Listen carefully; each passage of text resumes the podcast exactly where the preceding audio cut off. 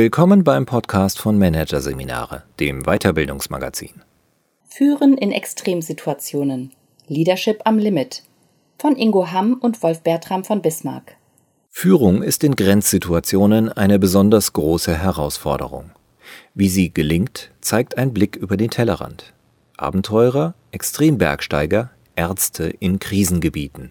Sie alle vollbringen in extremen, existenzbedrohenden Lagen Höchstleistungen. Davon lässt sich lernen. Hacker legen plötzlich das Unternehmen lahm. Ein Shitstorm auf Facebook zerrüttet die Reputation. Der schärfste Mitbewerber erfindet überraschend das Rad neu. Ein wichtiger Leistungsträger springt ab und gründet seine eigene Firma. Die Corona-Krise lässt das Auftragsvolumen zusammenschrumpfen. Alle, die in Führungspositionen arbeiten oder womöglich informell die Führung übernommen haben, kennen solche extremen Lagen, in denen der Druck enorm steigt, es Zeit ist zu entscheiden, obwohl niemand die Risikolage verlässlich einschätzen kann. Wir haben uns angesichts der Allgegenwart bedrohlicher Situationen gefragt, wie schafft man es eigentlich, auch unter solchen Bedingungen exzellent zu führen? Wir fanden, es könnte sich lohnen, sich dort inspirieren zu lassen, wo Führung unter noch extremeren Bedingungen als im Business stattfindet. Dort, wo sie mitunter darüber entscheidet, ob das Team überlebt oder stirbt. Denn höher als in solchen Grenzsituationen kann die Anforderung an Führung nicht sein. Hier zeigt sich, so unsere These, wie unter einem Brennglas, was erfolgreiche Führung ausmacht. Von Führungskräften in extremen Lagen können wir viel lernen. Für unsere eigenen, besonders brenzligen Lagen, aber auch für den normalen Führungsalltag. Also sprachen wir mit Frauen und Männern, die in extremen Lagen erfolgreich führen. Ob als Ärztin in Krisengebieten, Extrembergsteiger oder Leiter von Abenteuerexpeditionen. Während der Interviews kroch uns der kalte Schauer über den Rücken. Wir fragten uns, wie hätten wir selbst in solchen Situationen geführt? Wie hätte unser Führungsstil für das Team funktioniert? Hätten wir die Situation überhaupt überlebt? Später schauten wir hinter die einzelnen Geschichten, hielten Ausschau nach Gemeinsamkeiten und stellten fest, in extremen Lagen machen nicht nur die Eigenschaften einer Führungskraft und ihr Verhalten den Unterschied. Entscheidend sind auch ihre Beziehungen sowie die jeweilige Situation und das System, in dem sie agieren. Zudem ist erfolgreiche Führung in brenzligen Lagen hoch individuell. Dennoch konnten wir einige Faktoren identifizieren, die in praktisch allen Gesprächen immer wieder auftauchten und die, so glauben wir, erfolgreiche Führung in Extremsituationen und nicht nur dort auszeichnen. Erfolgsfaktor 1. Der Faktor Zeit bestimmt die Führungsstrategie. Arvid Fuchs steht mit seiner Mannschaft an Deck und blickt auf eine schier unendliche Eisfläche, durch die sich immerhin ein paar Öffnungen ziehen. Doch welche davon wählen? Ist es die falsche, fährt man unter Umständen hunderte Meilen durchs Eis, nur um dann in einer Sackgasse zu landen. Eine ärgerliche, wenn nicht gar lebensbedrohliche Situation. Fuchs ist Expeditionsleiter, Polarforscher und Buchautor und hat unzählige Extremexpeditionen zum Nord- und Südpol mitgemacht und geleitet und hunderte brenzliger Lagen gemeistert. Dabei hat er sich und andere stets erfolgreich geführt. Hätte er es nicht getan, wäre er nicht mehr da, um darüber zu berichten. Und viele seiner Mitarbeiter ebenfalls nicht. Im ewigen Eis hat Arvid Fuchs zwei Arten starker Führung kennen und praktizieren gelernt, einen Sturm und einen Eismodus. In beiden Fällen geht es um hochkritische Führungssituationen, die über Leben oder Tod entscheiden können. Und trotzdem unterscheiden sich die beiden Situationen in einem wesentlichen Punkt. Im Eismodus, wenn man die richtige Fahrrinne durchs Eis sucht, hat man zwar eine Entscheidung großer Tragweite zu treffen, aber man kann sich Zeit dafür nehmen. Deshalb schauen sich im Eismodus alle im Team vorab die potenziellen Fahrrinnen an und bilden sich eine Meinung. Gemeinsam. Die Meinungen des Teams als Expeditionsleiter nicht in die Entscheidungsfindung einzubinden, wäre in dem Fall fast schon fahrlässig, erklärt Fuchs. Bei hereinbrechendem Sturm, im Sturmmodus also, ist dagegen eine Entscheidung in Minuten, wenn nicht Sekunden gefordert. Und deswegen entscheidet Fuchs in solchen Momenten allein, weil er die entsprechende Zuständigkeit hat. Das Verteilen von klaren Zuständigkeiten ist für den Abenteurer daher auch Dreh- und Angelpunkt einer erfolgreichen Expedition, gerade wenn das Team aus mehreren Experten besteht, die alle ihre eigenen starken Meinungen haben. Er hat das einmal erlebt. als Teilnehmer einer Expedition mit lauter Profis, alle hochkompetent im jeweiligen Fachgebiet. Also beste Voraussetzungen, eigentlich. Doch immer wieder zogen die unterschiedlichen Expeditionsteilnehmer unterschiedliche Schlüsse und blockierten sich so gegenseitig in der Entscheidungsfindung. Keine Spur von Wir-Gefühl oder Teamgedanke. So lange, bis einer einen Unfall hatte. Erst da fing das Team an zu funktionieren. Für Fuchs ein guter Grund, stets darauf zu achten, die Zuständigkeiten im Team von Anfang an zu regeln, damit klar ist, wer im Sturmmodus die Entscheidung trifft. Doch Vorsicht, das Modell Fuchs ist nicht mit der impliziten Führungskultur zu verwechseln, die noch in manchen Firmen herrscht und besagt, wer als Chef andere einbezieht, ist schwach.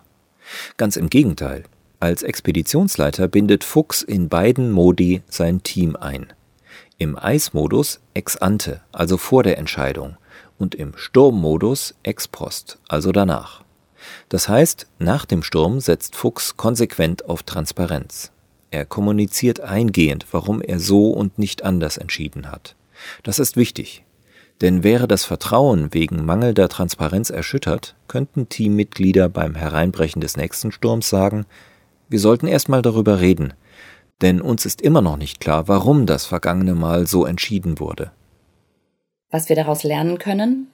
Welche Art der Führung besser zu Kontext, Auftrag, Lage und manchmal auch den Geführten passt, darf keine persönliche Stilfrage sein. Vielmehr spielt die jeweilige Grenzsituation eine große Rolle. Selbstsituationen, in denen es um Leben und Tod geht, unterscheiden sich. Es gibt solche, in denen es genug Zeit für ausgedehnte Diskussionen gibt und die Entscheidungsqualität dadurch steigt, dass alle mitreden. Und es gibt solche, in denen die Nachteile dieses Verfahrens größer sind als die Vorteile. Der Faktor Zeit setzt also die Strategie. Und das Team weiß das und macht mit, im Vertrauen auf die fachliche Kompetenz des oder derjenigen, der oder die im Sturmmodus das Ruder übernimmt. Erfolgsfaktor 2. Die Führungskraft ist bottom-up legitimiert. Der Bergsteiger Reinhold Messner erzählte uns von einer denkwürdigen Begebenheit. Er war einmal mit einer Reisegruppe per Schiff in der Antarktis unterwegs diesmal nicht als Leiter der Tour, sondern als Teilnehmer. Eines Tages brach er mit einer Gruppe zu einer längeren Wanderung auf, die der tatsächliche Leiter der Reise, der Kapitän des Schiffes, anführte. Circa 30 Menschen waren bergwärts unterwegs. Am kritischen Punkt der Exkursion sollte die Gruppe über eine bestimmte Route wieder absteigen. Doch Messner selbst sah das skeptisch. Er erkannte, wenn oben jemand rumkraxelt und einen Steinschlag auslöst, dann haben wir unten wirklich ein Problem. Der Kapitän jedoch stellte sich quer, beharrte darauf, hier steigen wir jetzt ab, so wie vorgesehen. Als Messner widersprach, wurde er rüde angefahren. Der Kapitän sah offenkundig seine Autorität in Frage gestellt. Messner aber blieb ruhig, erklärte einfach nur, ich gehe hier nicht runter, aber Sie können ruhig hier absteigen. Mit dem Resultat, dass die Gruppe stillschweigend ihm, nicht dem Kapitän des Schiffes folgte. Denn sie erkannte, der Kapitän war der richtige Leader auf dem Schiff, aber nicht am Berg, auch wenn er die Schulterklappen eines Kapitäns trug. Also wurde die Führung neu zugeteilt, an Messner, ohne große Worte. L'état c'est moi funktioniert hier nicht. Stattdessen machen die Follower den Leader. Das trifft nirgendwo so deutlich zutage wie in einer hochgefährlichen Lage. Und es verweist auf einen wichtigen Punkt. Führung, die extremen Bedingungen standhält, ist untrennbar mit Fachkompetenz verbunden. Nicht einfach nur, weil sie erforderlich ist, um nötigenfalls kurzfristig im Sturmmodus gute Entscheidungen treffen zu können, sondern auch, weil Fachkompetenz Glaubwürdigkeit schafft. Und Glaubwürdigkeit ist die Basis für Vertrauen, das wiederum Grundlage für Akzeptanz und Commitment ist. Extremsituationen zeigen aber auch, Fachkompetenz allein reicht natürlich nicht. Auch andere Qualitäten spielen eine Rolle, etwa integres, berechenbares, respektvolles Verhalten, Gespür für die passende Aufgabenverteilung im Team, Interesse am Menschen und dessen Bedürfnissen und, ganz wichtig, die Fähigkeit, das eigene Ego hintanzustellen und die Kompetenz anderer anzuerkennen. Erfolgsfaktor 3 die Führungskraft wahrt professionelle Distanz. Im Profifußball geht es nicht wie beim Bergsteigen um Leben und Tod. Wohl aber erlebt der U19-Bundesliga-Trainer, mit dem wir sprachen, durchaus extreme Führungssituationen und muss mit seinem Team durch dick und dünn gehen. Sollten da nicht enge Beziehungen besonders wichtig sein? Moderne Arbeitskonzepte bauen bekanntlich sehr stark auf persönliche Nähe am Arbeitsplatz. Man duzt sich, feiert gemeinsam Feste, es gibt Casual Fridays und Drinks dazu. Der Chef wird zum Kumpel und alle sind eine große Familie, weil man davon ausgeht, dass dies der guten Zusammenarbeit förderlich ist. Der von uns interviewte Profitrainer sieht das anders. Er lässt sich ganz bewusst von seinen Spielern siezen. Gesellige Mannschaftsabende besucht er selbstverständlich, doch private Treffen außerhalb des Trainingsbetriebs sind für ihn tabu.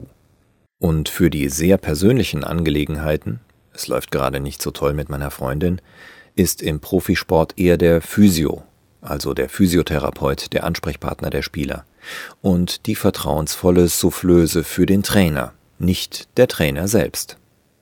Auch alle anderen Führungskräfte, die erfolgreich mit Extremsituationen umgehen, vermeiden, so eine Erkenntnis aus unseren Analysen, allzu große Nähe. Weil sich unter extremen Bedingungen emotionale Distanzierung als Verarbeitungsstrategie besser zu bewähren scheint. So kann bei zu viel Nähe die Qualität der Entscheidungen unterminiert werden. Wer mag schon einen engen Freund zu einem unliebsamen Dienst verdonnern, der aber gemacht werden muss? Die Kunst besteht für unsere Interviewpartner darin, professionelle Distanz zu wahren und dabei dennoch nahbar und unprätentiös zu sein. In der Psychologie ist diese Strategie bekannt unter dem Begriff Disclosure, sinngemäß sich öffnen. Die Führungskraft gibt etwas Persönliches, aber nicht unbedingt Privates von sich preis und gewinnt damit Akzeptanz und Commitment der Mitarbeiterinnen und Mitarbeiter, die ihrerseits etwas preisgeben. So kann eine gegenseitige emotionale Verbundenheit hergestellt werden, ohne dass die Führungs- mit einer Freundschaftsbeziehung verwechselt würde. Denn eine gute Führungskraft ist etwas anderes als ein guter Freund. Wer am Arbeitsplatz Letzteres sucht, wird an Ersterem scheitern. Erfolgsfaktor 4. Die Führungskraft setzt auf Training und Routinen. Der Extremschwimmer André Wirsig ein Meister der Selbstführung, die jeder braucht, der oder die auch andere führen will, hat uns berichtet, dass Quallen im Meer eine viel größere Gefahr darstellen als Haie. Um sich darauf vorzubereiten, ist er im Trainingslager auf Mallorca absichtlich mitten in einen Quallenschwarm hineingeschwommen und dann weitergeschwommen. Mit schlimmsten Nesselschmerzen. Warum tat er sich das an? Weil er nicht nur wissen, sondern erleben wollte, dass das geht, sagt Wirsig. Worum es dem Schwimmer bei dem Selbstversuch ging, war nicht etwa Gewöhnung. Denn so wirsig, an diesen Schmerz gewöhne man sich nie. Es ging vielmehr darum, sich selbst den Schrecken zu nehmen, die Überwindung zu trainieren, durch so einen Schwarm hindurchzuschwimmen, auch wenn es dabei jedes Mal so schlimm sein würde wie beim ersten Mal. Es ging also darum, eine Routine zu verinnerlichen, damit im Ernstfall nicht lange gezaudert und gegrübelt werden muss, sondern der Kopf frei ist für die Lösung. Emergency Preparedness nennt man das bei Ärzte ohne Grenzen, wo sich unsere Interviewpartnerin Frauke Ossig unter anderem damit befasst, die Emergency Preparedness bei einem Einsatz zu erhöhen. Dazu gehört, so erklärt uns Ossig, einen Plan mit verschiedenen Szenarien zu entwickeln, die für das Land erwartet werden unvorhergesehene Seuchenausbrüche, politische Konflikte, Notsituationen. Die Szenarien werden mit Wahrscheinlichkeiten hinterlegt und die Vorgehensweise pro Szenario genauestens festgelegt. Was machen wir, wenn das passiert? Viele Entscheidungen muss Ossig unter hoher Unsicherheit und Ungewissheit treffen.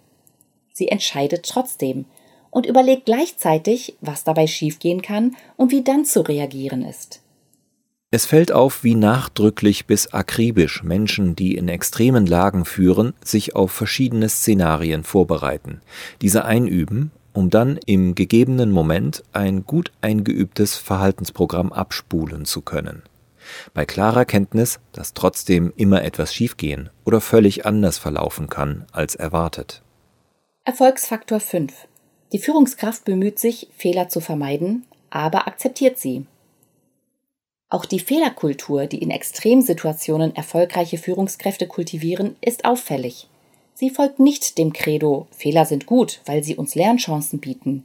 Sie lautet vielmehr Fehler dürfen auf keinen Fall passieren. Kalkulieren darf ich mit ihnen nicht, betonte etwa der Bergsteiger Reinhold Messner. Denn wer darauf baue, im Falle eines Fehlers schon gerettet zu werden, werde mit dieser Strategie nicht lange überleben. Rechnen aber müsse er dennoch mit Fehlern, weil sie eben passieren. New Work Slogans wie Fail fast, fail better klingen so, als ob man sich durch möglichst viele Fehler bis zum Erfolg durchwursteln solle. Doch wer das annimmt, verwechselt klassische Fehler mit Zufällen. Aus so manchem Zufall, man versucht zum Beispiel etwas, scheitert, produziert damit aber etwas Unerwartetes Neues, entsteht tatsächlich eine Innovation. Dementsprechend kann man dem Zufall auf die Sprünge helfen, indem man Mitarbeitenden Raum zugesteht, in dem sie frei agieren und auch in einem gewissen Rahmen scheitern dürfen. Doch daraus abzuleiten, dass Fehler innovationsfördernd sind, ist zumindest für Extremsituationen nicht gültig und vermutlich auch nicht für Schönwettersituationen. In Extremsituationen feiert niemand Fehler, der sein Ziel ernst nimmt oder überleben möchte. Dementsprechend sieht auch die Wahrheit in vielen Unternehmen aus. Mit der Fehlerkultur Euphorie ist es nämlich schnell vorbei, wenn klassische Fehler passieren, etwa in einem Produktionsablauf etwas schiefläuft. Allerdings macht man sich dann oft auf die Suche nach dem Schuldigen. Genau das aber ist etwas, das Leader, die in extremen Situationen erfolgreich führen, nicht tun. Es sei denn, es war Fahrlässigkeit mit im Spiel. Ansonsten interessiert solche Leader nicht, wem ein Fehler unterlaufen ist. Es interessiert sie deshalb nicht, weil sie ihrem Team vertrauen. Sie gehen davon aus, dass ihre fachlich erfahrenen Mitstreiterinnen und Mitstreiter ohnehin genügend Potenzial zur Selbstreflexion und auch genügend Größe und Abgeklärtheit aufweisen, um sich selbst über Fehler zu ärgern und diese in Zukunft vermeiden zu wollen. Sie wissen, Fehler passieren immer, wenn Menschen involviert sind, meist jedoch nicht willentlich oder gar vorsätzlich, sondern aufgrund der Komplexität oder Unübersichtlichkeit von Situationen.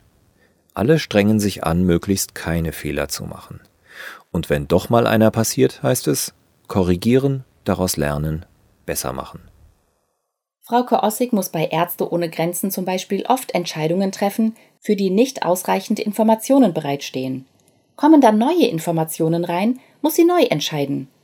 Natürlich könne man ihre zuerst getroffenen Entscheidungen kritisieren, sagt sie, aber dabei sei auch der damalige Informationsstand zu berücksichtigen.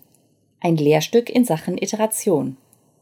Extreme Lagen sind eine wahre Kaderschmiede für Führungskräfte. Denn was sie sich unter besonders kritischen Bedingungen an Followership und Reputation erarbeiten, das lässt sich auch in ruhigeren Lagen nutzen. Wer nun überlegt, ob er eigentlich eine solche Führungskraft ist, ein wahrer True Leader, dem oder der das Vertrauen und Commitment seines Teams gehört, der braucht sich eigentlich nur eine Schlüsselfrage zu stellen. Würde man mir auch in einem Sturm folgen?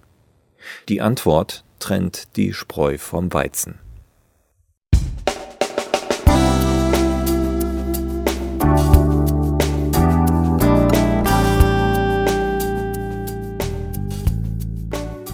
Sie hörten den Artikel Führen in Extremsituationen. Leadership am Limit von Ingo Hamm und Wolf Bertram von Bismarck. Aus der Ausgabe Mai 2021 von Managerseminare, produziert von Voiceletter. Weitere Podcasts aus der aktuellen Ausgabe behandeln die Themen Die schwierigste Disziplin der Kommunikation, ziellos zuhören und entfesselt arbeiten, die lebendige Organisation. Weitere interessante Inhalte finden Sie auf der Homepage unter managerseminare.de und im Newsblog unter managerseminare.de/blog.